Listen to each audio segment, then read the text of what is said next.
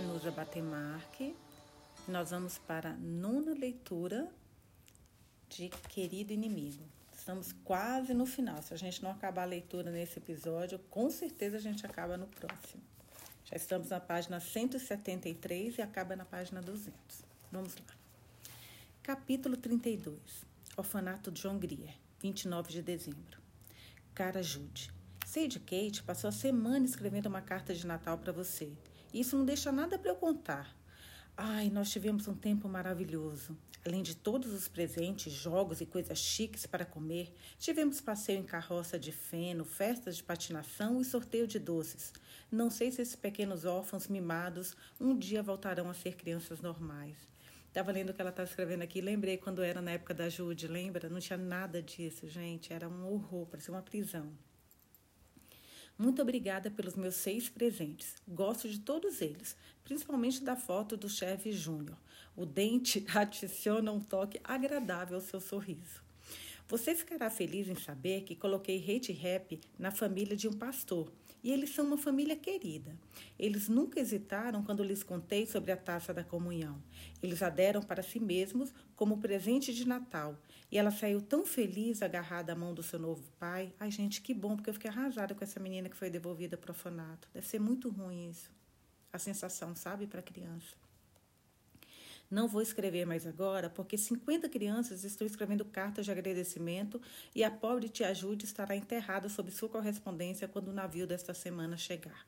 Meu amor pelos Pendletons, Pendletons S. McBee. PS. Singapura manda lembranças a Togo e lamenta ter mordido sua orelha. 30 de dezembro. Oh, querido Gordon, tenho lido o livro mais perturbador. Tentei falar um pouco de francês outro dia e não me saí muito bem. Decidi que era melhor treinar se não quisesse perdê-lo por completo. Aquele nosso médico escocês misericordiosamente abandonou minha educação científica, então tenho um pouco de tempo à minha disposição.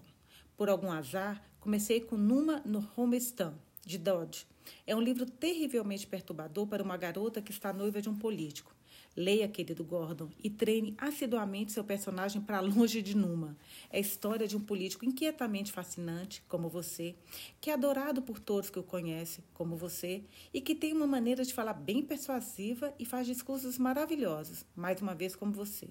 Ele é adorado por todos, e todos dizem à sua esposa: Que vida feliz você deve levar, conhecendo tão intimamente aquele homem maravilhoso. Mas ele não era muito maravilhoso quando voltava para casa para ela, apenas quando tinha audiências e aplausos. Ele bebia com todos os conhecidos casuais e era alegre, festivo e expansivo. Mas então voltava taciturno e abatido. Alegria de rua e tristeza no lar. Eis um trecho do livro. Li-o até meia-noite e honestamente não dormi de tanto medo. Eu sei que você vai ficar com raiva, mas realmente, querido Gordon, há um toque de verdade nisso, para minha tranquilidade. Não tive a intenção de voltar a me referir àquele assunto infeliz de 20 de agosto. Conversamos sobre isso na época. Mas você sabe perfeitamente que o seu caráter precisa de um pouco de atenção. E não gosto da ideia. Quero ter um sentimento de absoluta confiança e estabilidade em relação ao homem com quem vou me casar. Eu nunca poderia viver ansiosa esperando que ele voltasse para casa. Leia Numa e verá o ponto de vista da mulher. Não sou paciente, mansa ou sofredora, de forma alguma, e tenho um pouco de medo de que eu sou capaz de fazer se tiver a provocação. Meu coração precisa estar concentrado para fazer funcionar. E ah, quero muito que nosso casamento dê certo. Por favor, me perdoe por escrever tudo isso. Não estou dizendo que realmente acho que você será uma alegria na rua e tristeza no lar. É que não dormi na noite passada e me sinto meio vazia atrás dos olhos. Que o ano que está chegando traga bons conselhos, felicidade e tranquilidade para nós dois. Como sempre, Sally. 1 de janeiro. Cara Jude, algo terrivelmente estranho aconteceu e, sinceramente, não sei se aconteceu ou se sonhei. Vou lhe contar desde o início e acho que poderia ser bom que você queimasse essa carta. Não é muito apropriada para os olhos de Cherves. Você se lembra de quando eu lhe contei o caso de Thomas Guirot, que eliminamos em junho passado? Ele tinha uma hereditariedade alcoólica de ambos os lados. E quando bebê, parece ter sido engordado com cerveja. Ai, meu Deus, que horror, gente! Em vez de leite. Ele entrou no lar de Hungria aos nove anos e duas vezes, de acordo com seu registro no livro de juízo final, conseguiu se embriagar. Uma vez. Nossa, gente, nove anos. Uma vez com cerveja roubada de alguns trabalhadores e uma vez e completamente com conhaque. Você pode ver com que receio liberamos, mas avisamos a família, trabalhadores agrícolas das regiões temperadas, e esperávamos pelo melhor. Ontem a família telegrafou que não poderia mais mantê-lo. Ai, meu Deus. Por favor, poderia encontrá-lo no trem das seis horas? Turnfeld foi buscá-lo, mas não havia nenhum menino. Enviei uma mensagem noturna contando sobre sua não chegada e pedindo detalhes. Eu fiquei acordada até mais tarde do que o normal na noite passada, colocando minha mesa em ordem e meio que decidindo a enfrentar o ano novo. Por volta da meia-noite, percebi de repente que já era tarde e que estava muito cansada. Eu tinha começado a me preparar para dormir quando fui surpreendida por uma batida na porta da frente. Coloquei minha cabeça para fora da janela e perguntei quem estava lá. Tome Quirro, disse uma voz muito trêmula. Nossa Senhora! Desci e abri a porta, e aquele rapaz de 16 anos entrou cambaleando, completamente bêbado. Graças a Deus, Percy Whitspon estava ao alcance e não fora do acampamento indígena. Eu o despertei e juntos conduzimos, conduzimos Tomás ao nosso quarto de hóspedes, o único local decentemente isolado do edifício. Aí telefonei para o médico, que receio já tinha tido um dia longo. Ele veio e passamos uma noite terrível. Posteriormente, descobriu-se que o menino havia trazido em sua bagagem uma garrafa de linimento, linimento pertencente ao seu patrão. Era feito metade com álcool e metade com ramameles. E Thomas o tomou durante toda a sua jornada. Ele estava em tal forma que certamente não pensei que o conseguiríamos superar. Esperava que não fizéssemos. Se eu fosse médica, deixaria esses casos desaparecerem suavemente para o bem da sociedade. Mas você deveria ter visto o trabalho de Sandy. Aquele terrível instinto de salvar vidas foi despertado e ele lutou com cada centímetro de energia que possuía. Fiz café puro e ajudei com tudo que pude, mas os detalhes eram muito complicados e deixei os dois homens cuidando dele sozinhos e voltei para o meu quarto mas não tentei ir para a cama. Eu estava com medo de que eles pudessem me querer de novo. Por volta das quatro horas, Sandy veio à minha sala com a notícia que o menino estava dormindo e que Percy, havia colocado um colchão no chão e que dormiria em seu quarto o resto da noite. O pobre Sandy parecia meio pálido e abatido e farto de sua vida. Enquanto olhava para ele, pensei em como ele trabalhou desesperadamente para salvar os outros e nunca se salvou, e sobre aquela sua casa sombria, sem um toque de alegria, e a horrível tragédia de sua vida privada. Todo o rancor que venho guardando pareceu desaparecer, e uma onda de simpatia tomou conta de mim. Eu estendi minha mão para ele, ele estendeu a dele para mim. E de repente, eu não sei, algo elétrico aconteceu. No, nossa Senhora! Em outro momento, estávamos nos braços um do outro. Ele afrouxou minhas mãos e me colocou na grande poltrona. Meu Deus, Sally, você acha que eu sou feito de ferro? Ele disse e saiu. Fui dormir na cadeira e quando acordei o sol brilhava em meus olhos e Jamie estava parada ao meu lado, pasma e consternada. Gente do céu, ai meu Deus do céu. Esta manhã, às onze, ele voltou, olhou-me friamente nos olhos, sem sequer piscar, e disse-me que Thomas deveria tomar leite quente a cada duas horas e que as manchas na garganta de Meg Peters deveriam ser vigiadas. Aqui estamos nós de volta à nossa antiga posição, e honestamente eu não sei se tudo aquilo foi um sonho. Mas seria uma situação picante, não seria, se meu querido inimigo e eu descobríssemos que estávamos nos apaixonando. Ele com uma esposa perfeitamente boa no manicômio, manicômio e eu com um noivo indignado em Washington. Não sei, mas a coisa mais sensata a fazer é renunciar imediatamente para casa, onde posso me acomodar placidamente por alguns meses bordando S. McBee em toalhas de mesa, como qualquer outra noiva respeitável. Repito com muita firmeza que esta carta não é para ser lida por Cheves. Rasgue-a em pequenos pedaços e espalhe-os pelo Caribe. 3 de janeiro. Caro Gordon, você está certo em estar irritado.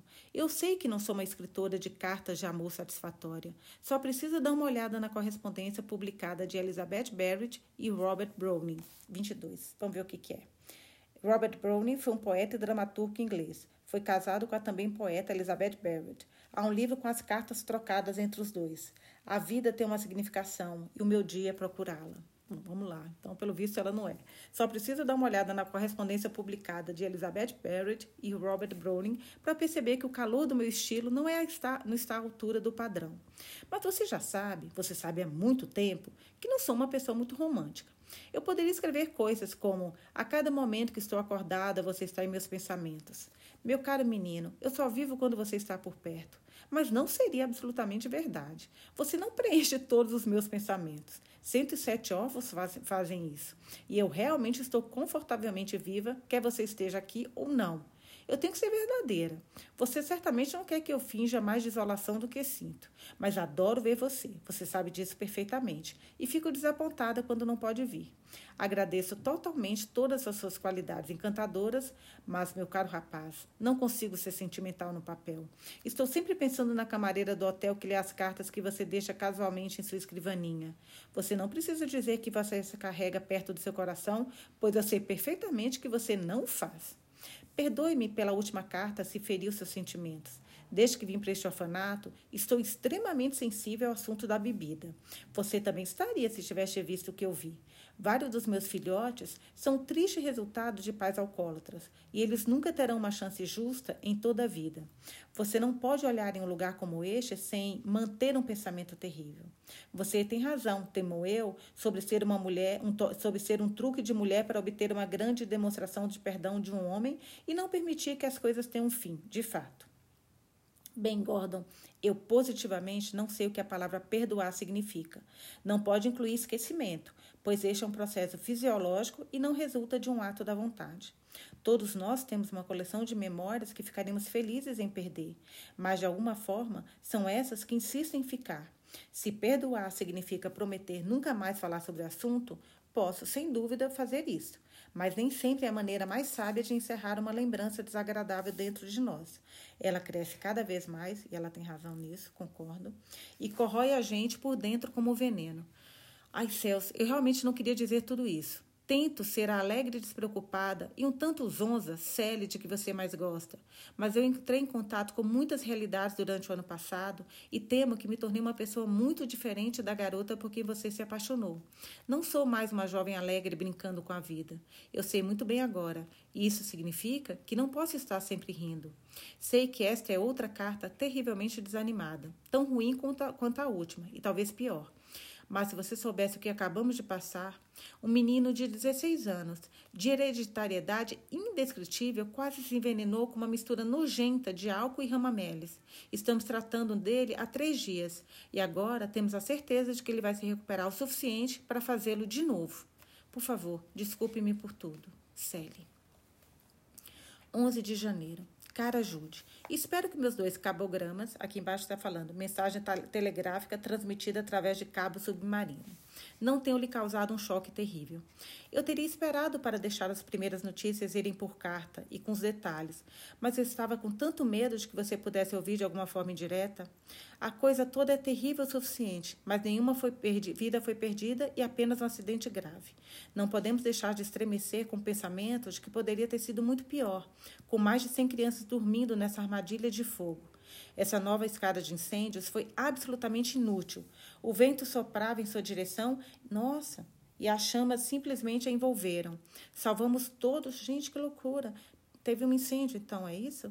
Pelo visto, né? Salvamos todos pela escada central, mas vou contar do início e contar toda a história. Obrigada, Célio, porque eu estou aqui doida para saber o que aconteceu. Na sexta-feira, isso foi pitaco meu, tá, gente? Na sexta-feira, choveu o dia todo graças à misericordiosa providência, e os telhados estavam completamente encharcados. A noite começou a congelar e a chuva se transformou em granizo. Por volta das 10 horas, quando fui para a cama, o vento soprava com uma tempestade terrível de noroeste e tudo solto em volta do prédio estava batendo e fazendo barulho. Por volta das duas horas, de repente, acordei com uma luz brilhante em meus olhos. Pulei da cama e corri para a janela. A cocheira era uma massa de chamas e uma chuva de faíscas estava varrendo nossa ala leste. Corri para o banheiro e me inclinei para fora da janela. Pude ver que o telhado do viveiro já estava queimando em meia dúzia de lugares. Bem, minha querida, meu coração simplesmente não bateu por mais de um minuto. Pensei nos 17 bebês. Ai, meu Deus do céu, sobre aquele teto e não consegui engolir. Eu finalmente consegui fazer meus joelhos trêmulos funcionarem novamente e corri de volta para o corredor, agarrando o meu casado enquanto, a casaco enquanto corria.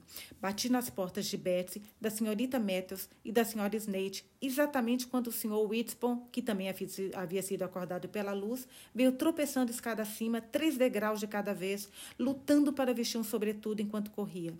Leve todas as crianças para a sala de jantar. Os bebês primeiro. Eu engasguei. Vou ligar o alarme. Ele disparou até o terceiro andar enquanto eu corria para o telefone. E ó, eu pensei que eu nunca conseguiria falar com a central. A telefonista estava dormindo. O lar de Hungria está pegando fogo. Ligue o alarme de incêndio e desperte a aldeia. Ligue-me no, no 505, eu disse. Em um segundo, eu tinha um médico. Talvez eu não tenha ficado feliz em ouvir, ouvir sua voz fria e nada excitada. Estamos pegando fogo, chorei. Venha rápido e traga todos os homens que puder. Estarei aí em 15 minutos. Encha as banheiras com água e coloque cobertores dentro. E ele desligou. Corri de volta para o corredor. Betsy estava tocando o nosso sino de incêndio e Percy já havia levantado suas tribos indígenas dos dormitórios B e C. Nosso primeiro pensamento não foi parar o fogo, mas sim levar as crianças para um lugar seguro. Começamos no dormitório G e fomos de berço em berço, pegando um bebê e um cobertor e levando-os às pressas. Ai, meu Deus, que agonia, gente! Levando as pressas para a porta e entregando-os aos índios que os carregavam para baixo. Olha, inteligente isso. O F estava cheio de fumaça e as crianças dormiam tão profundamente que não conseguimos acordá-las e fazê-las começar a andar. Muitas vezes, durante a hora seguinte, agradeci a providência e Percy Whitspon por aqueles exercícios de fogo vociferantes que sofremos semanalmente. Os 24 meninos mais velhos, sob sua direção, nunca perderam a cabeça, nem por um segundo. Eles se dividiram em quatro tribos e saltaram para seus postos como pequenos soldados. Duas tribos ajudaram no trabalho de limpar os dormitórios e manter as crianças aterrorizadas em ordem. Uma tribo trabalhou na mangueira do tanque de cúpula até a chegada dos bombeiros, e o restante se dedicou ao salvamento. Eles espalharam lençóis no chão, despejaram conteúdo. Até esse barulho de sirene parece, parece é, bombeiro. Tá? Trilha sonora, gente, do, do, no, no livro. É, deixa eu voltar que eu me perdi aqui, peraí. Eles espalharam lençóis no chão, despejaram o conteúdo de, dos armários e gavetas da cômoda neles e os empacotaram escada abaixo. Todas as roupas extras foram salvas, exceto as que as crianças estavam usando no dia anterior, a maioria das coisas e a maioria das coisas dos funcionários. Mas roupas e roupas de cama, tudo o que pertencia ao G ao F e ao F foi embora. Os quartos estavam cheios de fumaça para que pudéssemos entrar depois de termos, de termos tirado a última criança. Quando o médico chegou com Luellen e dois vizinhos, estávamos levando o último dormitório até a cozinha, o canto mais afastado do fogo. Os pobres pintinhos estavam quase todos descalços, enrolados em cobertores. Dissemos a eles que trouxessem suas roupas, mas com medo eles pensavam apenas em sair. A essa altura, os corredores estavam tão cheios de fumaça que mal podíamos respirar. Parecia que todo o prédio iria desmoronar, embora o vento soprasse da ala oeste. Outro automóvel, cheio de retentores da casa com o no, no top, apareceu quase imediatamente e todos começaram a combater o incêndio. O corpo de bombeiros regular só apareceu dez minutos depois disso. Veja, eles têm apenas cavalos e nós estamos a 5 quilômetros de distância. Meu Deus do céu. E as estradas estão muito ruins. Foi uma noite terrível, fria e com granizo, e soprava tanto que mal dava para ficar de pé. Os homens escalaram, escalaram o telhado e trabalharam com as meias nos pés para não escorregar. Eles bateram nas faíscas com cobertores molhados e cortaram e esguicharam aquele tanque cheio de água. Agiram como heróis. O médico cuidou das crianças. Nosso primeiro pensamento foi levá-los para um lugar seguro, pois se todo o prédio fosse destruído, não poderíamos levá-los para fora de casa naquele vento terrível, apenas com suas roupas de dormir e cobertores para proteção. A essa altura, vários outros automóveis cheios de homens haviam chegado e nós os requisitamos. A casa do Sr. Noutop havia sido providencialmente aberta para o fim de semana, a fim de receber uma festa em homenagem ao 67º aniversário do velho senhor. Ele foi um dos primeiros a chegar e colocou todo o seu lugar à nossa disposição. Era o refúgio mais próximo e o aceitamos instantaneamente. Empacotamos nossos 20 bebês menores e colocamos nos carros e os levamos para casa. Os convidados receberam os pintinhos e os colocaram em suas camas. Isso preencheu muito bem todos os quartos disponíveis da casa. Mas o Sr. Raymer, primeiro nome do Sr. Notop, acabara de construir um novo celeiro de estuque com uma garagem acoplada a ele, todos bem, todo bem aquecido e pronto para nós. Depois que os bebês foram levados para casa, aqueles hóspedes prestativos começaram a trabalhar e consertar o celeiro para receber as próximas crianças mais velhas. Cobriram o chão com feno, espalharam cobertores e mantos de carruagem sobre eles e deitaram trinta das crianças em fileiras como bezerros. A senhorita Matthews e uma enfermeira foram com eles. Deram-lhe leite quente e meia hora as crianças dormiam tão pacificamente quanto em suas camas. Mas enquanto isso, nós em casa estávamos num alvoroço de sensações. A primeira pergunta do médico ao chegar foi: Você contou as crianças? Você sabe que estão todas aqui? Nós nos certificamos de que todos os dormitórios estavam vazios antes de sairmos, respondi. Veja, eles não podiam ser contados naquela confusão. Vinte ou mais dos meninos ainda estavam nos dormitórios, trabalhando sob as ordens de Percy Whitspon para salvar as roupas e os móveis. E as meninas mais velhas estavam separando alqueires de sapatos e tentando encaixá-los nos pequenos, que corriam descalços e lamentavam tristemente. Bem, depois de carregarmos. Nossa, nossa, bom, depois de carregarmos e despacharmos cerca de sete carros cheios de crianças, o médico de repente gritou: Onde está a Alegra? Jesus Cristo. Houve um silêncio horrorizado. Ninguém a tinha visto. Então a senhora Snape se levantou e gritou. Beth se segurou pelo, pelos ombros e a sacudiu até ficar coerente. Parece que ela pensou que a Alegre estava começando a ter tosse. É, meu Deus. E para tirá-la do resfriado, mudou o berço, do berço do berçário ar fresco para o depósito e depois esqueceu. Bem, minha querida, você sabe onde fica o depósito? Simplesmente olhamos um para o outro com rostos brancos. A esta altura, meu, meu Deus, gente, estou desesperada aqui. Toda a ala leste estava destruída e as escadas do terceiro andar em chamas. Não parecia haver chance da criança ainda estar viva. O médico foi o primeiro a se mexer. Ele agarrou um cobertor. Nossa, meu coração está até acelerado.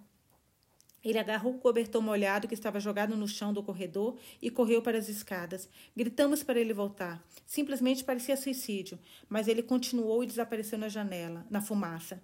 Corri para fora e gritei para os bombeiros no telhado.